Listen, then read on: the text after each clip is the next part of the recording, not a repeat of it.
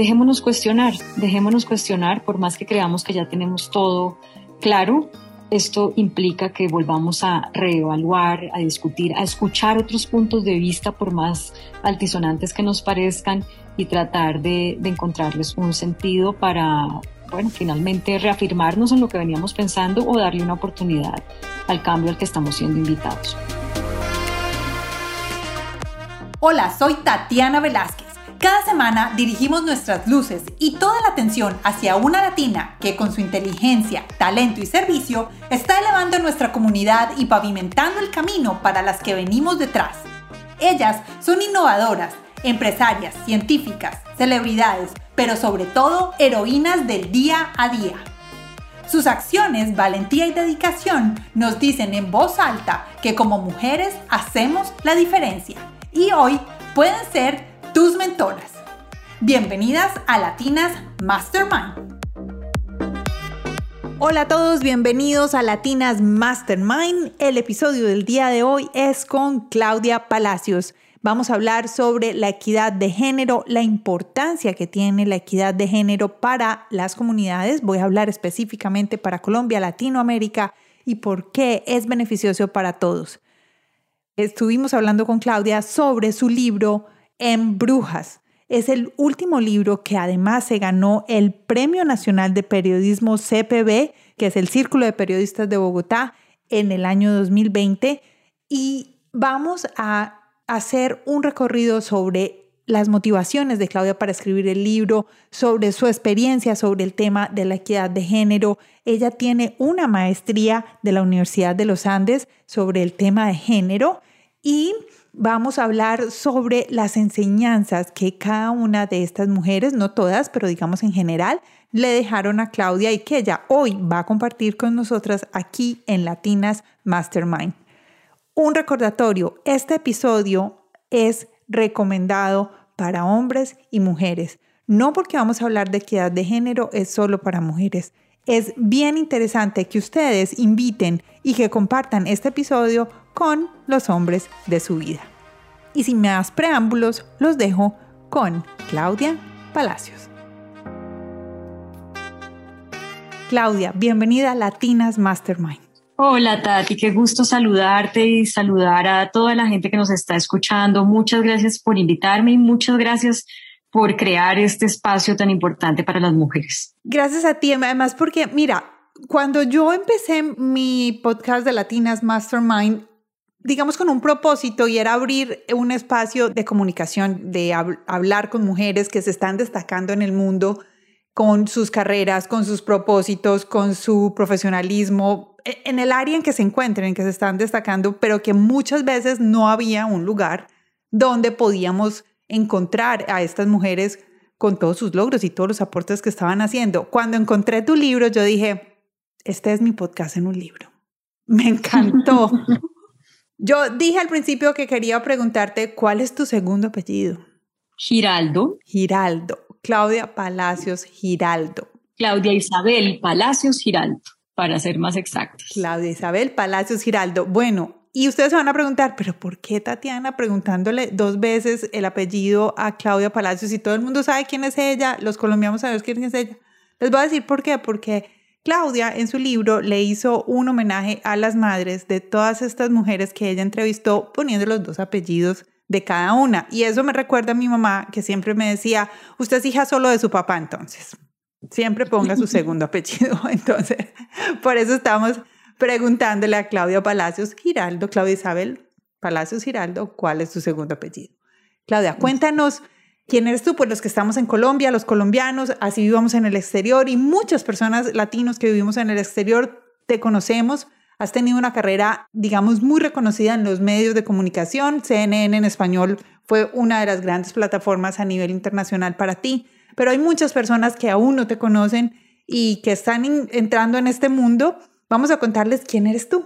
Yo soy periodista, tengo 43 años, eh, alrededor de 23 en el mundo del periodismo, es decir, me gradué hace 23 años nací en Cali, pero siempre viví en Palmira, entonces soy, digamos, caleño palmireña. A los 15 años me vine a vivir a Bogotá. Yo terminé el colegio a esa edad y me vine a estudiar comunicación social y periodismo a la Javeriana. Y pues terminando la carrera entré a hacer prácticas al noticiero CMI y ahí ya me, digamos, quedé en el, en el mundo de la televisión y de los medios. Y luego me hicieron una oferta en CNN en español en el año 2004. Me fui a, a vivir a Atlanta. Ahí estuve ocho años y decidí regresar a Colombia y bueno, aquí he trabajado también, he seguido trabajando en cosas que me gustan mucho, en radio, que nunca había hecho antes de, pues, de regresar a Colombia.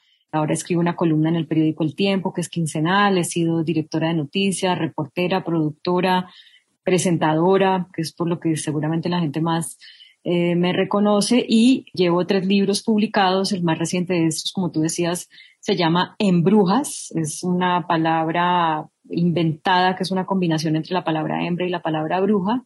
Y el subtítulo es Muchas voces de una lucha en la que faltan hombres. Ese es como el resumen. Bueno, tengo un hijo que tiene 20 años. Eh, estoy casada desde hace dos años. Con el papá de mi hijo, pues me divorcié hace muchos años. Y bueno, rehice mi vida y hace dos años decidí casarme y pensé que nunca iba a tener un perro y ahora tengo un perro que han podido ir por ahí. Y bueno, ese es el resumen. Gracias por compartirnos todo eso. ¿Cuál es el nombre de tus otros dos libros? El primero se llama Te vas o te quedas, historias para leer antes de cruzar la frontera. Es un libro que hice, lo empecé a hacer cuando todavía estaba viviendo en Estados Unidos. Son historias de migrantes. Hay 20 historias de fracaso y 10 historias de éxito y lo hice con el propósito de decirles a los futuros migrantes y a potenciales migrantes qué es todo lo que deben tener en cuenta para que esa experiencia migratoria sea tan exitosa como se le están imaginando. Porque mientras yo vivía en Estados Unidos vi con mucha tristeza cómo había vidas muy frustradas por cuenta de, de, haber asumido la migración como una cosa que en la que el mayor reto era pasar la frontera legal o ilegalmente, o sea, conseguir una visa y conseguir la plata para el pasaje en avión o conseguir cómo cruzarla ilegalmente. Y resulta que la gente no se pone a pensar que después de eso es que viene realmente pues todo lo que es muy, muy retador en todos los niveles. Y entonces, pensando en esos futuros migrantes que ven ese sueño americano como una cosa tan cinematográfica y en ayudarles a que sus experiencias fueran realmente buenas, escribí ese libro.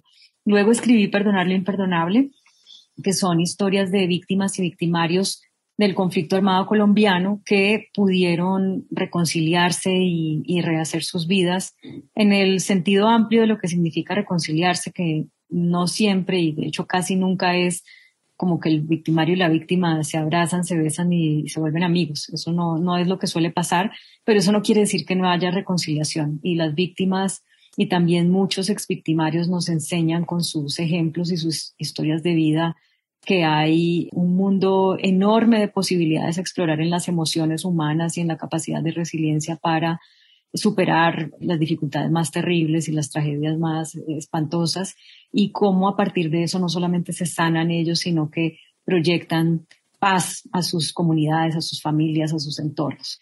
Y el tercero, pues, es En Brujas, que es un libro de entrevistas a 80 mujeres que hablan de lo que han vivido por el hecho de ser mujeres. Bueno, ¿y qué te motivó? ¿Cuál fue tu objetivo, tu propósito para escribir este libro? Porque veo que los otros dos, digamos, son temas un poco más políticos, un poco más, bueno, no a decir de actualidad, porque de todas maneras el feminismo, estamos pasando por unos tiempos en los que el feminismo y esa igualdad de género, digamos, está muy relevante en este momento, pero es distinto. ¿Qué te motivó a escribir este libro? Yo siempre quise escribir. Yo estudié comunicación social y periodismo porque yo quería escribir, pero mm, el hecho de haber hecho mi práctica profesional en el noticiero CMI, digamos, encarriló mi carrera por el mundo de la televisión. Pero yo siempre quería, tenía presente que yo quería escribir libros, en fin.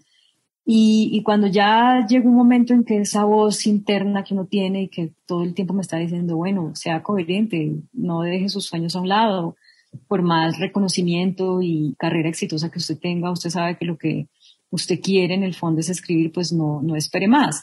Entonces, por eso mm, decidí empezar a escribir. Y por eso, pues los libros de los que ya te hablé, que si bien son libros que se enmarcan en una coyuntura, pero fíjate que el, tema migratorio pues es un tema de todos los tiempos, no es un tema solamente de, de, ese momento en que yo escribí el libro, cada rato hay nuevas coyunturas. No, y ahora más. El tema del conflicto, o más bien de la paz y la reconciliación, que es lo que yo trato en mi libro, desafortunadamente no es un tema coyuntural, es un tema, imagínate, este país lleva muchas décadas enfrentando el reto de la paz. Entonces, mi abordaje no es político, mi abordaje es desde las historias de vida, desde cómo a través de esas historias poder generar herramientas para que otras personas pensemos y evaluemos nuestras posiciones y nuestras, nuestras acciones. Con respecto a Embrujas, yo lo que quería era hacerle un aporte, hacer un aporte desde lo que yo sé hacer, que es periodismo, a toda esta nueva ola que hay respecto a la búsqueda de la equidad de género. Estamos en lo que se llama la cuarta ola del feminismo.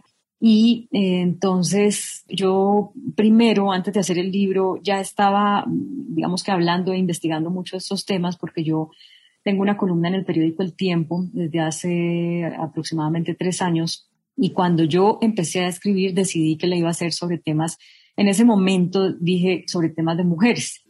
Hoy tengo que corregir y decir que no, estos no son temas de mujeres, estos son temas que le conciernen a toda la sociedad y a todos los géneros. Pero en ese momento yo lo pensé así. Y cuando empecé a escribir esas columnas, me acuerdo que para las dos primeras columnas, para cada una leí un libro entero, porque me sentía un poco como pisando huevos, ¿no? o sea, que era muy consciente de que en este tema había ya mucho conocimiento desarrollado, muchas mujeres muy importantes, investigadoras, muy fuertes en el activismo y yo no quería como pasar por encima de ellas simplemente porque yo soy Claudia Palacios y me conoce mucha gente, entonces pretender decir lo que ya estaba dicho o algo por el estilo. Entonces, muy rápidamente entendí que yo tenía que prepararme y por eso empecé a estudiar la maestría en género en la Universidad de los Andes. Paralelamente dije, bueno, ya voy a hacer mi tercer libro y lo quiero hacer sobre este tema y entonces, después de hacer varias entrevistas de preparatorias, no para el libro, sino como de escuchar a mujeres que habían estado en esto mucho tiempo y demás, decidí que el aporte que yo podía hacer desde mi experticia, que es el periodismo, era un libro de entrevistas con mujeres actuales, porque si tú entras a una librería hoy en día en Colombia, vas a encontrar libros sobre feminismo tipo Simone de Beauvoir, Virginia Woolf, pues estas mujeres insignes, ¿no? Del feminismo en el mundo, o libros de mujeres muy importantes como Michelle Obama, como Sheryl Sandberg, como Melinda Gates, pero no había libros de referentes colombianas de la actualidad. Había libros de Policarpa Salabarrieta y mujeres pues, de la historia de Colombia, pero no sobre mujeres de la actualidad. Entonces yo dije, eso yo lo puedo hacer. Yo puedo hablar con mujeres de la actualidad para que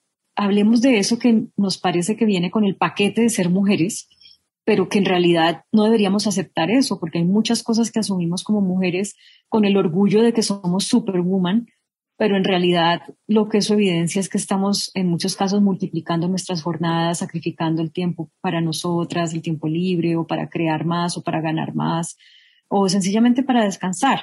Entonces, yo quería que las mujeres habláramos de lo que nos pasa por ser mujeres para como poner sobre la mesa un montón de situaciones y a partir de ahí darnos cuenta de que hay cosas que no debemos vivir, que no debemos tolerar y que tenemos que cambiar.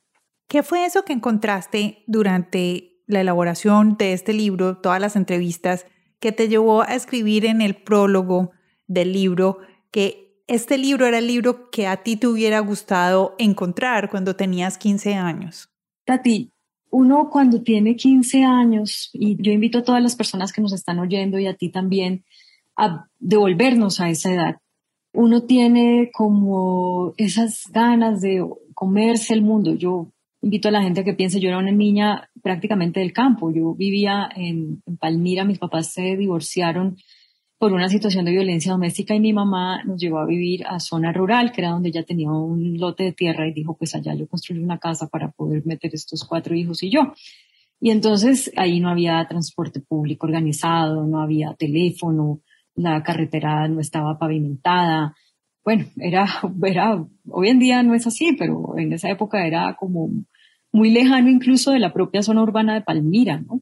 Y yo era una niña llena de sueños, llena de sueños con ganas de, estudiar, o sea, de ser periodista, de salir adelante. Y entonces uno a sus 15 años tiene como toda esa energía ahí represada, esas esperanzas, esos sueños, esas ambiciones, pero tiene todavía muy poquitas herramientas para manejar las situaciones que se presentan en la búsqueda de todas esas metas, en el camino hacia lograr todas esas metas. Y una de las cosas que creo que nos suele pasar, o, a las mujeres de mi generación, pero yo pensaría que todavía pasa a muchas niñas, es que recibimos desde que somos muy chiquitas el mensaje o un bombardeo de mensajes que nos hacen tal vez en algunos casos tener una visión errada, innecesaria, de cómo nosotras podemos enfrentar las situaciones que se nos presentan en ese camino para salir adelante. ¿Podemos decir limitante? Yo lo veo de la siguiente manera. ¿A qué me estoy refiriendo? Me refiero a que uno desde muy chiquita recibe la cosa de, para una mujer es muy importante ser bonita. Y pues el concepto de belleza está muy limitado, ¿no? Es belleza es solamente la que esté, no sé, flaca, tenga tales medidas, o tenga el busto así, o tenga el pelo asado, etcétera. Entonces, uno tiene como ese mandato y ese mandato es muy, por un lado creo que es distractor y por el otro lado también es una presión muy fuerte pues de lograr unos estándares que pues que no necesariamente todas las mujeres y todas las razas pueden lograr, ¿no? Por un lado.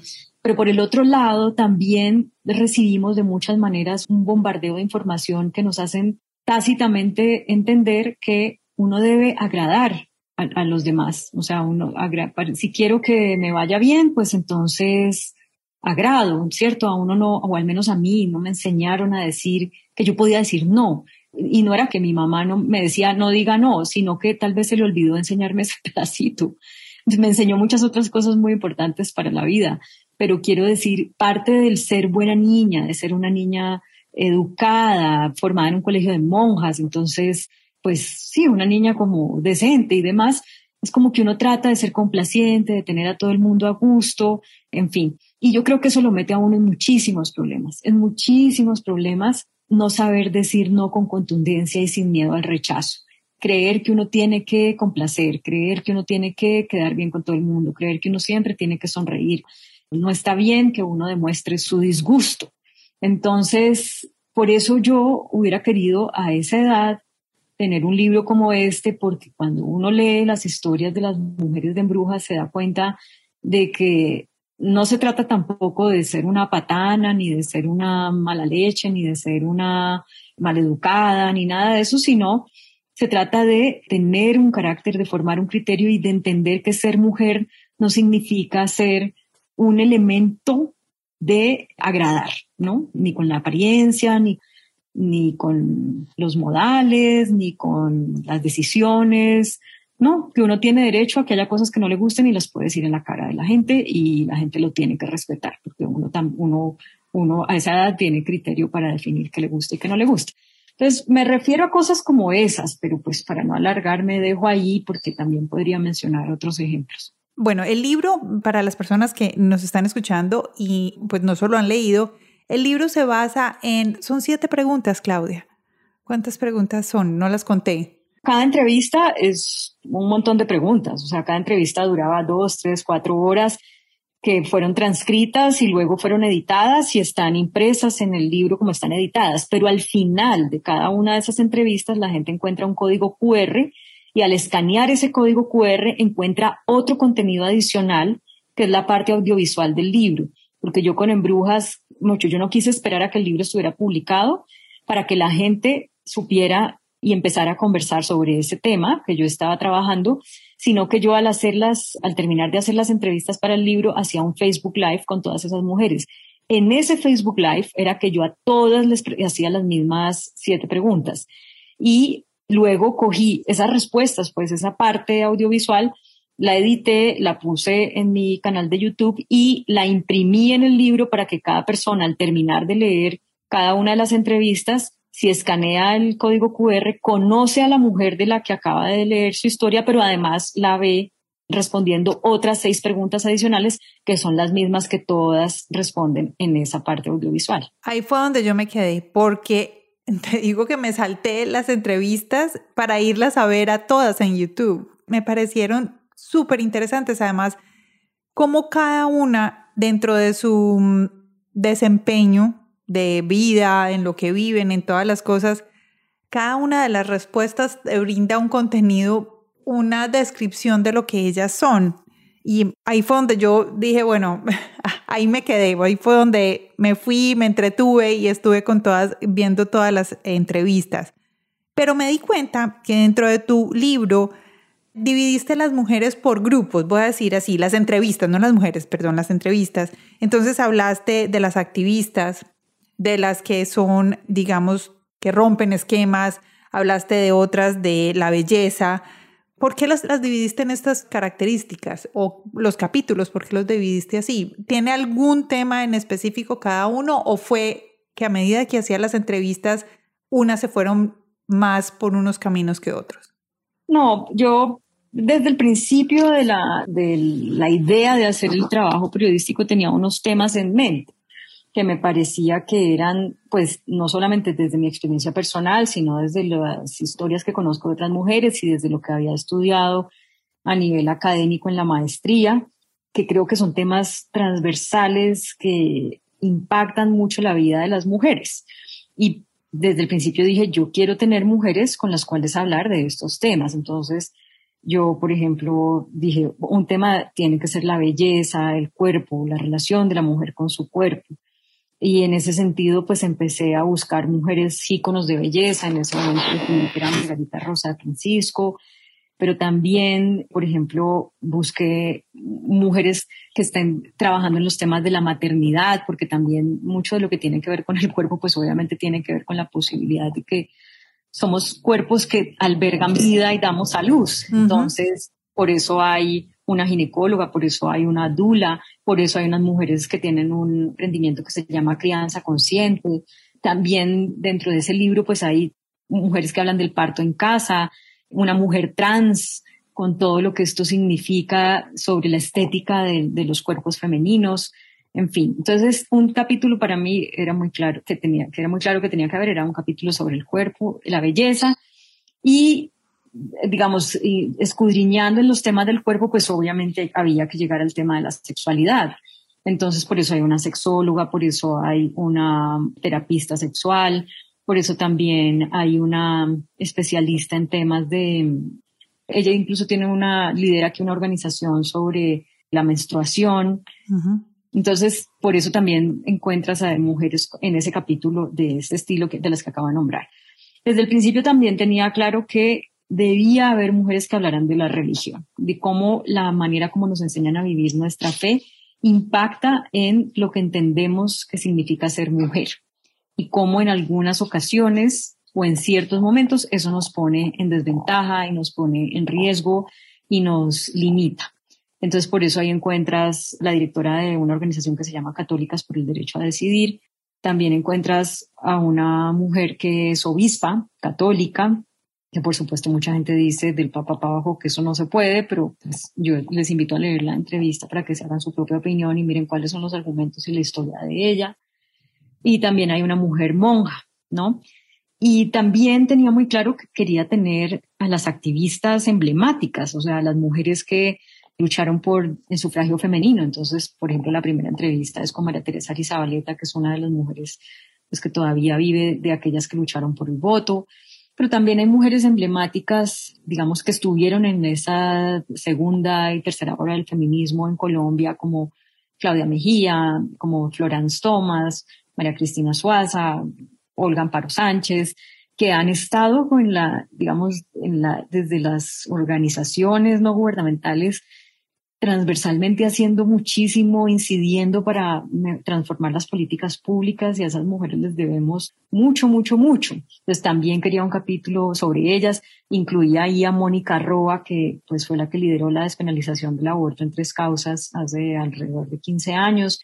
Entonces esa era otra cosa que yo tenía muy clara que quería incluir. Y también quería incluir mujeres que fueron pioneras en sus campos, porque se terminaron metiendo en mundos muy masculinos. Entonces, por eso ahí encuentras mujeres como la primera general de la policía, la general Luz Marina Bustos, encuentras una mujer piloto, encuentran mujeres que llegaron a ser CEOs, como una en una compañía petrolera, mujeres en el mundo financiero, en el Banco de la República, mujeres humoristas, mujeres artistas, mujeres futbolistas, que rompieron esquemas y se metieron en mundos que eran muy masculinos y lograron crear un espacio para ellas y también para otras congéneres. Entonces, esos eran como los temas principales que yo tenía.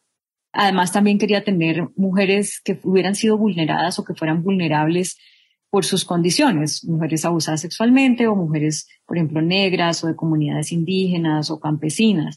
Entonces ya cuando hago las entrevistas con todas ellas, yo no, cuando hacía las entrevistas no pensaba en estaba para tal capítulo y estaba para tal capítulo, sino que hablaba con ellas todo el tiempo que, pues que ellas me brindaran, por supuesto, pero también todo el tiempo que yo considerara que era pues necesario para preguntarles todo lo que quería. Y ya al ver la entrevista decía, bueno, esta me queda bien acá, esta me queda bien allá. Y, y ahí un poco pues reafirmé esas temáticas que había imaginado al comienzo. Pero salió otro, como por ejemplo el de las emprendedoras. Entonces, bueno, sí, más o menos así fue que se formó. O sea, hay de todo, en todas partes. Ahorita que estabas hablando de las pioneras, recordé algo que dijo Noemi Sanín en el video de YouTube que me llamó mucho la atención, incluso lo escribí porque decía, algunas veces no es que no haya espacio para las mujeres, es que no nos atrevemos a entrar a esos espacios. Ella estaba hablando específicamente del Congreso de la República. Me llamó mucho la atención. Yo dije, sí, tiene la razón. Muchas veces no es que nos vaya mal o muchas veces es que no podemos, pero muchas veces es que ni siquiera lo intentamos y que no hay, o sea, que no hay mujeres. Entonces, pues como un llamado a, que intentemos cosas nuevas en lugares donde no hay tantas mujeres, también es válido hacerlo. Pues mira, sobre eso, por supuesto que, mira, una de las cosas que yo siempre digo en las conferencias que doy sobre equidad de género es, eh, nosotros tenemos muchos elementos para hacernos un diagnóstico. El diagnóstico, esto está sobrediagnosticado, o sea, hace muchos años el mundo sabe y cada vez se refuerza más que eh, el mundo sería mejor si las mujeres pudiéramos vivir en el mundo en condiciones de equidad con respecto a los hombres, tanto el mundo laboral como eso impactaría muy positivamente en el mejoramiento del Producto Interno Bruto, 35% dice el Fondo Monetario Internacional, que las empresas serían 20% más rentables si las mujeres tuvieran más mujeres en posiciones de liderazgo, dice la Organización Internacional del Trabajo, y en fin, uno encuentra cifras y cifras y cifras. O sea, hay un diagnóstico, un sobrediagnóstico, pero yo lo que digo es, esto no, no debe servirnos a las mujeres como excusa para no hacer lo que genuinamente queremos hacer. Más bien debe servirnos como motor y como herramientas para ver cómo entonces nos abrimos camino y cómo aprovechamos los caminos que otras ya han abierto. Pero eso tampoco quiere decir que esta sea una responsabilidad exclusivamente de las mujeres. Es decir, que uno diga, ah, bueno, si queremos que haya más mujeres en política, entonces pues láncense, mijitas, porque si no se lanzan, pues entonces de mala. No, no creo que ese tampoco sea el abordaje adecuado, porque también hay otros actores que son muy claves en cada uno de los, de los ámbitos.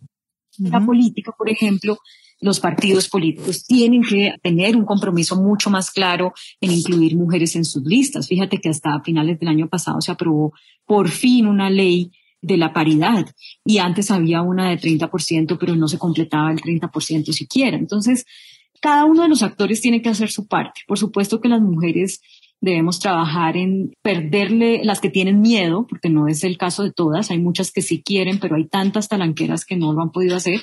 Pero las que tienen miedo de decir, oiga, no, sí lo puedo hacer, miedo de qué, vamos a hacerlo, me voy a unir con otras, voy a, digamos, a empoderarme, que es como la palabra que más se usa para atreverme y me voy a preparar y en fin.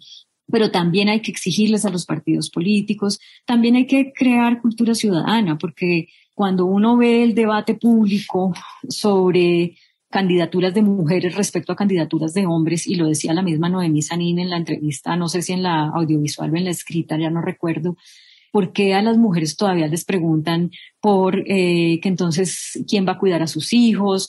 O que entonces sale una mujer y echa un discurso, pero entonces tienen que hablar necesariamente de cómo era su peinado, de cómo era su vestido, con lo cual le imprimen una cierta frivolidad o le bajan un poco la caña a la seriedad de su discurso o a la trascendencia de su discurso, mientras que con un hombre el debate público no se va por esos lados. Entonces, de alguna manera, la forma como la sociedad ve a las mujeres, los ciudadanos de a pie, todavía es una, una limitante para que culturalmente se reciba bien el liderazgo de, una mujer, por ejemplo, en política. Entonces no es como, listo, mujeres, atrevámonos y ya. No, hay, es un trabajo que hay que hacer a la par desde diferentes sectores. ¿Cómo les ha parecido? Este libro de Claudia es demasiado interesante. Y yo lo que hice fue que les dejé aquí en las notas del programa, en la parte de abajo, el link derecho para que vayan y compren el libro en papel o en digital en Amazon para que ustedes puedan ir y comprarlo directamente. Vayan a las notas del programa para que puedan adquirir allí el libro de Claudia y conocer muchísimo más sobre estas historias maravillosas de 83 mujeres que con todo su labor, igual como hacemos aquí en Latinas Mastermind, están marcando la diferencia. Continuemos con Claudia Palacio. ¿Cómo podemos involucrar a los hombres en esta lucha? Pues, bueno, yo primero, aunque el subtítulo del libro es Muchas voces de una lucha en la que faltan hombres, yo siempre prefiero hacer la precisión de que esto no debemos verlo como una lucha, porque desafortunadamente los temas de equidad de género que hasta ahora los ha abanderado el movimiento feminista están investidos de una cierta pugnacidad porque las mujeres que los han abanderado pues han sido mujeres que han tenido que mostrar muchísimo su carácter para poder sacar adelante todo lo que han sacado. Desde el voto femenino en adelante han sido muchísimas cosas. Entonces, por cuenta de ese carácter, de esa fuerza de esas mujeres que han abierto camino para nosotras, pues se ha simplificado la manera como se ve esta búsqueda de la equidad de género y para muchos resulta más fácil concluir que es una cosa de mujeres histéricas, bravísimas, que odian a los hombres, que no les gusta la familia, que quieren acabar con la sociedad, con el sistema de la familia y demás. Y ya, y muchas personas se quedan con esa idea y opinan y ponen trinos y dan discusiones sin realmente formarse, educarse, enterarse y leer eh, sobre lo que esto se trata. Entonces, la primera mm, invitación a los hombres o el primer argumento para invitar a los hombres es que esto es algo que nos conviene a todos. Esto no es un tema de mujeres, esto se llama equidad de género y por ende es un contrasentido pensar que solamente un género va a poder llegar a algo que se llama equidad. Si queremos algo que sea equitativo, pues requiere la participación de todos los géneros, no solamente el masculino y el femenino, sino de la población LGTBI y demás. Entonces, ese es el punto uno. Si queremos equidad, tenemos que participar todos. El punto dos es, esto es algo que nos beneficia a todos. Esto no es por hacernos un favor a las mujeres. Mucha gente puede pensar que, ay, sí, pobrecitas, entonces aplaudámoslas, es que han sufrido mucho, es que son muy berracas y no sé qué. Pero, uy, entonces ahorita que a los hombres nos va a tocar más duro, porque entonces ya no vamos a tener por derecho propio ciertas posiciones, cargos, sino que va a ser más peleado. Sí, seguramente sí, y eso pues ya está pasando, muy lentamente, pero ya está pasando. Pero el punto no creo que deba ser ese, la discusión no creo que deba ser ese, sino cómo una sociedad en general y todos sus miembros, hombres y mujeres, se benefician de esa equidad. Como, lo que decía ahorita, el Producto Interno Bruto puede ser más alto, las sociedades pueden ser más armónicas, la convivencia puede ser más agradable, podemos tener menos delitos vinculados con el machismo, que van desde pues, el abuso intrafamiliar, violaciones sexuales, en algunos casos de corrupción también, o situaciones que no son delictivas, pero que son muy preocupantes, como el hecho de que por cada mujer que se suicida en el mundo se suicidan cinco hombres, que en el 80% de los siniestros viales en América Latina y el Caribe los protagonizan niños y jóvenes y hombres, jóvenes hombres y hombres mayores. Y cómo entender que trabajar en equidad de género puede disminuir esas cifras y de esa manera entonces también puede beneficiar no solamente a la, sociedad en general, sino a los hombres en particular, porque los hombres crecen también con unos mandatos de género definidos muy complejos, que tienen que ser los proveedores, que siempre tienen que ser los fuertes, que nunca se deben quejar. Entonces, ¿qué pasa con eso? Pues que los hombres terminan, digamos, mutilando una parte muy importante del ser humano, que es la emocionalidad, eh, buscar ayuda, acudir al médico, cuidarse, cuidar a otros. Y eso tiene unas consecuencias que el día que alcancemos la equidad de género, pues los hombres se van a dar cuenta de que valió la pena y que pues esta es una invitación que deben aceptar porque pues porque también les conviene a ellos. Claudia, me puedo quedar aquí mucho rato hablando contigo sobre este tema. Es un tema que me apasiona y me acabas de decir que tienes una maestría en la Universidad de los Andes sobre género. Y bueno, no sabía. Creo que voy a terminar aquí, voy a ir a buscarla inmediatamente, me pareció buenísimo. Pero ya estamos terminando. Una de las cosas que me gustó de cómo tú involucras a todos a, leer el libro, sobre todo a los hombres, es diciéndoles, lean el libro despacio, una entrevista a la vez, y piensen de cómo esta persona, o sea, o sea, a alguien que tú conoces le ha pasado algo similar o, o tiene una vida similar. ¿Cómo podemos involucrar? Porque estoy segura que muchos hombres van a decir, ah, no, ese es un libro de mujeres. ¿Cómo hacemos para involucrarlos para que ellos puedan leer el libro, digamos, más abiertamente? Mira, yo ahorita durante marzo, todo el mes, hice lives por Instagram que están en mi, en mi IGTV, ahí en, en Instagram, Claudia Palacios Oficial, con hombres a los que un mes antes invité a leer mi libro y les mandé el libro. Y yo quería que hubiera también una diversidad de hombres porque mi propósito prácticamente principal es involucrar a los hombres en este tema, que sepan, como les dije hace un momento, cuáles son las razones por las que deben entrar, escuchar. Bienvenidas las críticas, bienvenidas todo tipo de opiniones, por supuesto, dentro del respeto, pero sí creo que deben hacer primero una, un ingreso a estos temas en actitud de escucha, en actitud de escucha, porque también de alguna manera los hombres, o algunos, pues, porque en esto es muy complejo generalizar, llegan como con la supuesta solución, ¿no? O como con la última palabra, ya la tienen clara. Y entonces muchos llegan y dicen, no, esas feministas son unas feminazis, no, eso es una tontería, todas las mujeres, eso es una cuestión de personalidad, de carácter, de...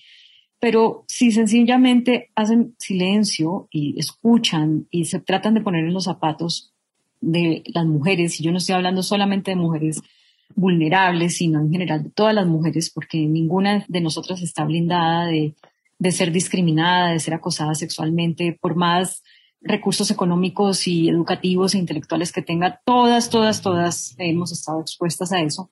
Entonces, si los hombres entran con actitud de escucha y tratando de entender realmente lo que es vivir en una sociedad que está bombardeando a las mujeres con esos mensajes de inequidad y también a los hombres, pues seguramente van a poder más rápidamente beneficiarse de, la equidad de género, como yo decía hace algún momento. Pero lo que te decía es que, claro, muchos hombres dicen, no, pues este es un libro de entrevistas a mujeres, lo voy a regalar a mi hija, a mi esposa, a mí me ha pasado. Ahí estoy comprando un libro para mi hermana. Entonces yo les digo, pues léalo usted también. El mejor regalo que puede darle es decirle, yo ya lo leí, ahora léalo usted mamá, o léalo usted esposa, o léalo usted hija. Y como que miran como, pero, o sea, ¿yo por qué tengo que leer esto?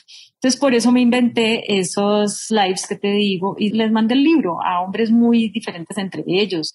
Bruce McMaster, el, presidente de la Asociación Nacional de Industriales, estaba eh, Oscar eh, Córdoba, el, el ex arquero, Suso el Paspi, el humorista, bueno, muchísimos hombres.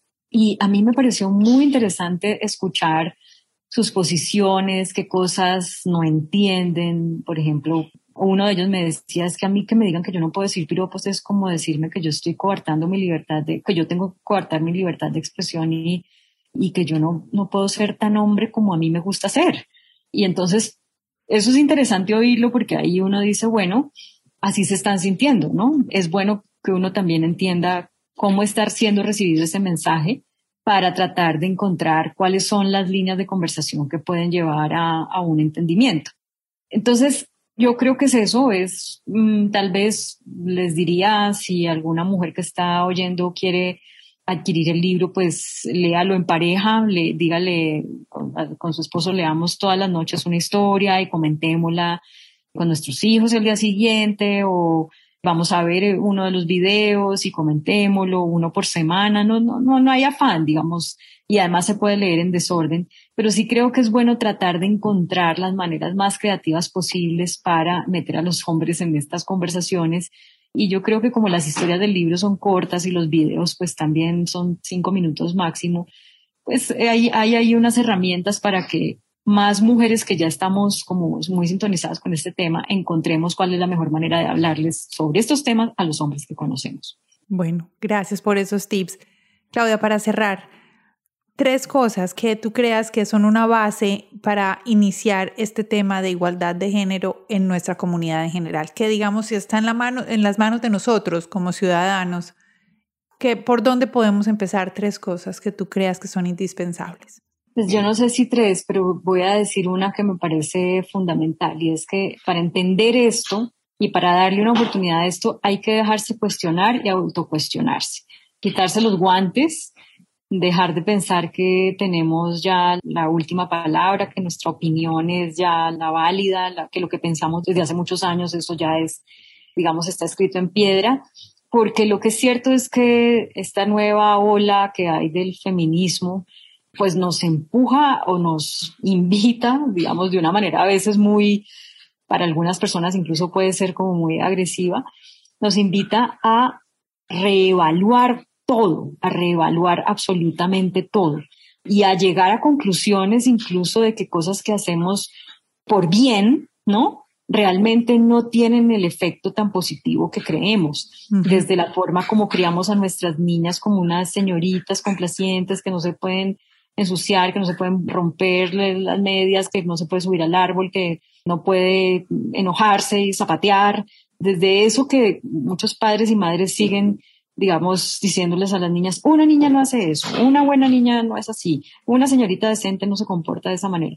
Lo estamos diciendo por bien, pero si nos dejamos cuestionar, que es mi invitación, seguramente encontramos que eso tiene un impacto negativo en la vida de esa niña cuando se vuelva una mujer en su crecimiento, que la puede llevar a ser víctima de discriminación por parte de su pareja, que la puede llevar a ser víctima de acoso sexual, que la puede llevar a autolimitarse en, en desarrollar todo su potencial, que la puede llevar a tener inseguridades. Y así con muchos otros temas. Entonces, dejémonos cuestionar, dejémonos cuestionar, por más que creamos que ya tenemos todo claro, esto implica que volvamos a reevaluar, a discutir, a escuchar otros puntos de vista, por más altisonantes que nos parezcan, y tratar de, encontrarles un sentido para, bueno, finalmente reafirmarnos en lo que veníamos pensando o darle una oportunidad al cambio al que estamos siendo invitados.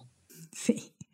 Me hiciste acordar de algo. Yo fui madre, foster mom por varios años y una de las niñas, la, única niña que tuve, todos fueron niños, la única niña que estuvo con nosotros, era la única niña en, un grupo familiar de 10 hermanos hombres, ella era la única niña. Entonces le encantaba jugar y subirse al árbol y y muchas veces ella escuchaba esto, no te subas, no ves allá, y siempre ella preguntaba, era, ¿pero por qué?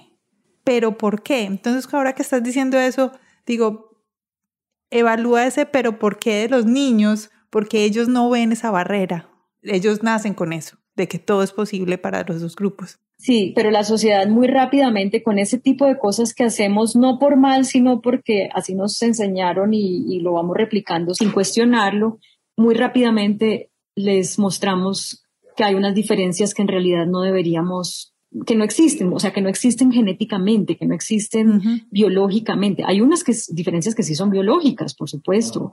El hecho de que las mujeres pues nuestro cuerpo es el que alberga el feto, por ejemplo, pues por supuesto que es un cuerpo que menstrua, además, pues por supuesto que eso crea unas diferencias biológicas, pero que no tienen nada que ver con que una mujer pueda llegar a ser comandante de un ejército o CEO de una compañía o no, ¿no? Entonces es como poderles transmitir a nuestros hijos los valores que queremos transmitirles sin que eso implique que les estamos mostrando unas diferencias, les estamos creando unas diferencias que no existen entre los hombres y las mujeres. Si tú lees la última entrevista del libro, es una entrevista a niñas de 12 años, son las más jóvenes, y una de las cosas que a mí más me llama la atención, y está también en el, en el video, es que ellas, una de ellas comentó que cuando tenía nueve años en una clase de básquetbol, los niños no le pasaban la pelota y ella decía, pero pásamela que yo también quiero jugar. Y los niños le decían que no. Y ella, pero ¿por qué? Y la respuesta de los niños era, pues porque tú eres niña. Y eran, tenían nueve años. Entonces tú imagínate que una persona a los nueve años ya ha recibido suficiente información como para dar eso como un argumento, como si de verdad lo fuera. Eso no es un argumento para no pasarle la pelota a otra persona, el hecho de ser niña, pues. Pero ya para esa edad, a esos niños habían recibido información seguramente en sus casas, en los medios, en, qué sé yo, en las novelas, en lo que fuera, que le daba, le parecía lógico responder así. Entonces, eso tenemos que cuidarlo mucho porque así en nuestras casas hagamos el esfuerzo de autocuestionarnos y, y reevaluar muchos de nuestros comportamientos, la sociedad nos bombardea a través de las canciones, a través de lo que los niños consumen por, por Internet, de esos mensajes machistas que crean esas diferencias ficticias que luego tienen un impacto gravísimo en las mujeres y en la vida de la sociedad en general. Bueno, hay mucho para aprender de acá. Claudia, ¿dónde las personas pueden comprar el libro? El libro, bueno, si están en Colombia, el libro está en las principales librerías, está en la Nacional, en la Panamericana, en la librería Lerner, Entiendo que en algunas de las tiendas éxitos se consiguen. Y bueno, también si entran a su librería favorita online, se los envían a la casa en físico o si lo quieren autografiado, pueden entrar a la página web del libro que se llama igual que el libro, embrujas.com. Ah, recuerden que se embrujas con H de hembra y bruja, embrujas.com.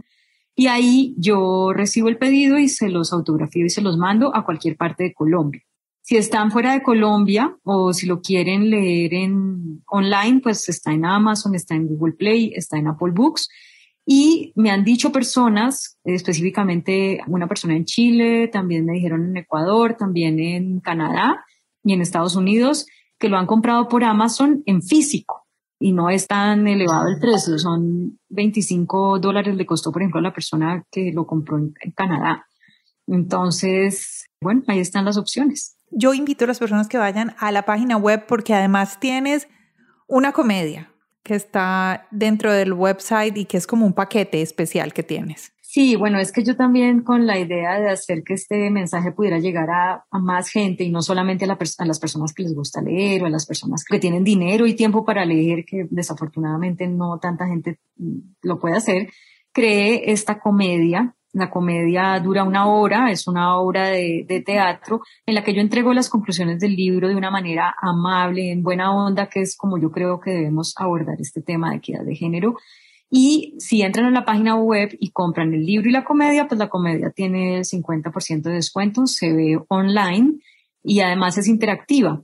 A partir del minuto 30 en adelante, se desarrolla un concurso como una especie de quién quiere ser millonario y cada una de las personas que esté viendo en su computador la comedia debe contestar las preguntas de ese concurso para que el video pueda seguir corriendo. Entonces eso es muy interesante porque así cada quien también se va evaluando, pero de una manera de verdad divertida, no es como para decirle a la gente, ah, usted es lo peor del mundo si se rajó en todas las preguntas, pues usted es el culpable de todo, sino que es una invitación a, eso, a darnos cuenta de, cosas que podemos mejorar, pero de una manera que nos abraza, que nos invita, que nos encarreta, que nos hace reír en medio del desafío que esto implica. Está buenísimo, buenísimo. Aquí a todos les voy a dejar en las notas del podcast, está, voy a poner la página web para que tengan el link directo hacia la página de Embrujas. ¿Y tus redes sociales si las personas te quieren seguir? Ay, muchísimas gracias. Estoy en Instagram, Claudia Palacios Oficial es la cuenta en Instagram y en Twitter, que soy solamente Claudia Palacios. Claudia Palacios en Twitter y Claudia Palacios Oficial en Instagram. Por Facebook, aunque también estoy, ahí solamente, digamos, se replica lo que publico en, en Instagram, pero eh, por Facebook no interactúo. Solamente es por Instagram y por Twitter por Twitter, sí. Y la gente que quiera visitar el canal de YouTube, que también se llama Claudia Palacios Oficial, puede encontrar ahí las entrevistas que hemos mencionado en Brujas, las de la parte audiovisual, pero también puede encontrar la primera parte del siguiente trabajo que va a salir a finales de este año, si Dios quiere, que también es de equidad de género, que se llama Muy Machito, caja de herramientas para hombres que quieran entender promover y disfrutar la equidad de género. Ahí ya hay alrededor de unas 20 entrevistas con hombres que están trabajando en asuntos de masculinidades en diferentes países de América Latina. Buenísimo. Eso es lo que estamos ahora escuchando de las nuevas masculinidades. Sí. Ok, sí, sí, sí. perfecto. Hay gente que le llama nuevas masculinidades, hay otros que le llaman masculinidades emergentes. Bueno, eso ahí empieza un poco. Ahí empezamos una ola nueva. Sí, exacto. bueno, perfecto. Claudia, muchas gracias. Muchas gracias por estar aquí con nosotros en Latinas Mastermind. Gracias por haber hecho este libro de una manera tan amena, con tantos recursos, que no es solo un libro, sino es un montonón, es un multimedia, todo dedicado a que podamos acceder a la información y para que podamos identificarnos no solo con lo que nosotros mismas nos pasó, sino con lo que seguramente muchas personas pueden estar viviendo y ponernos en los zapatos de otros. Claudia, ¿qué se nos queda? No, bueno, es, mira, en estos temas en los que yo no solamente soy muy apasionada, comprometida, sino estudiosa, podríamos hablar mucho, mucho tiempo. pero lo que quiero es darte las gracias a ti, Tati, de verdad, por este espacio tan chévere y felicitarte por crear, eh, como te decía al principio, un espacio que creo que es muy necesario. O sea, hay muchos espacios para fortuna de las mujeres donde podemos encontrar herramientas de empoderamiento, de inspiración, y herramientas prácticas también para sacar adelante un negocio, por ejemplo, en fin, para formarnos en determinadas disciplinas. Y yo creo que eso es muy importante aprovecharlo porque eh, nunca como ahora ha habido tantas herramientas disponibles para que uno pueda solucionar o sobrepasar situaciones complejas en las que está viviendo. Entonces yo invito a todas las mujeres y a los hombres también, por supuesto, a que aprovechen esto, lo que les haya quedado de esta conversación y que a partir de ahí hagan, tomen las decisiones y den los pasos en sus vidas que les permitan salir de situaciones en las que no se sienten cómodas o cómodos y sacar adelante lo que sienten que las va a hacer felices. Así va a ser. Claudia Palacios Giraldo, Claudia Isabel Palacios Giraldo, muchas gracias por haber estado hoy con nosotros aquí en Latinas Mastermind. A todos ustedes, muchas gracias por habernos acompañado en este episodio lleno de información Recuerden, aquí en las notas del podcast van a estar todos los links para que puedan ir o a comprar el libro o a ver el video, a ver la comedia, bueno, para que ustedes vayan y exploren todas las cosas. Y los invito a que nos escuchemos el próximo lunes aquí en Latinas Mastermind. Claudia, muchísimas gracias. A ti, chao, chao y un abrazo a todos. Lo mismo para todos, hasta luego.